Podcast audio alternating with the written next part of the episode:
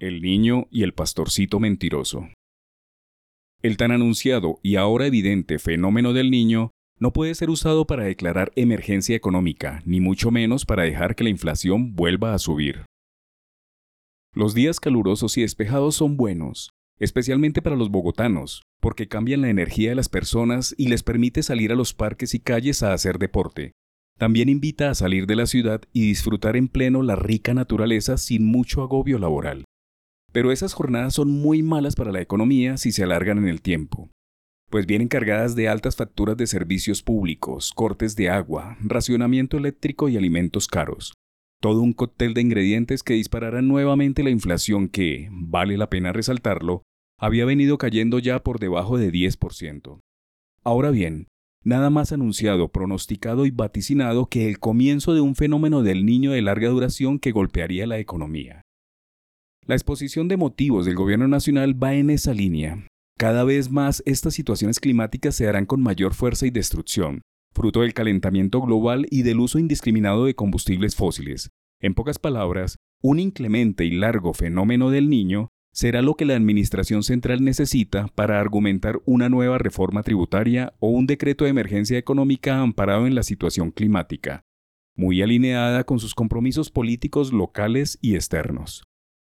Vale la pena decir que el niño había sido pronosticado desde hace más de un año y medio y nadie le puso cuidado.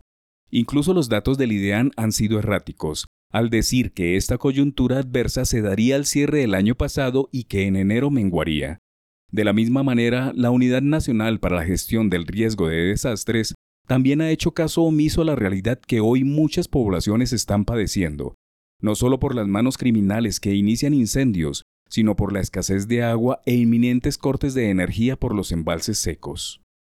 Si enero y febrero están marcados por las jornadas soleadas, la variación de los precios volverá al alza y Colombia se anclará como el país de la tercera inflación en la región, solo superado por Argentina y Venezuela. Y todo porque con el fenómeno del niño se aplicó la fábula del pastorcito mentiroso, que anunciaba el ataque de un lobo a las ovejas de un pueblo para generar pánico, y de tanto hacerlo, cuando fue verdad la llegada del lobo, nadie le creyó y allí fue Troya.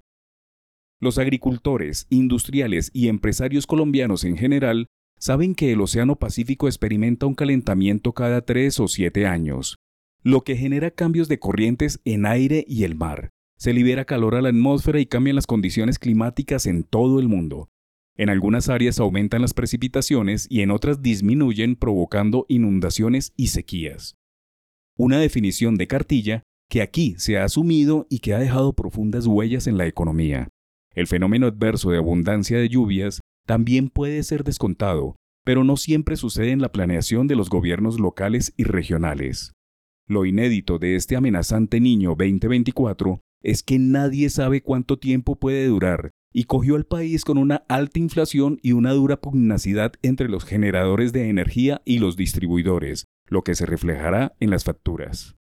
Lo peor que puede pasar es que sea usado como argumentación para poner más impuestos o declarar emergencias.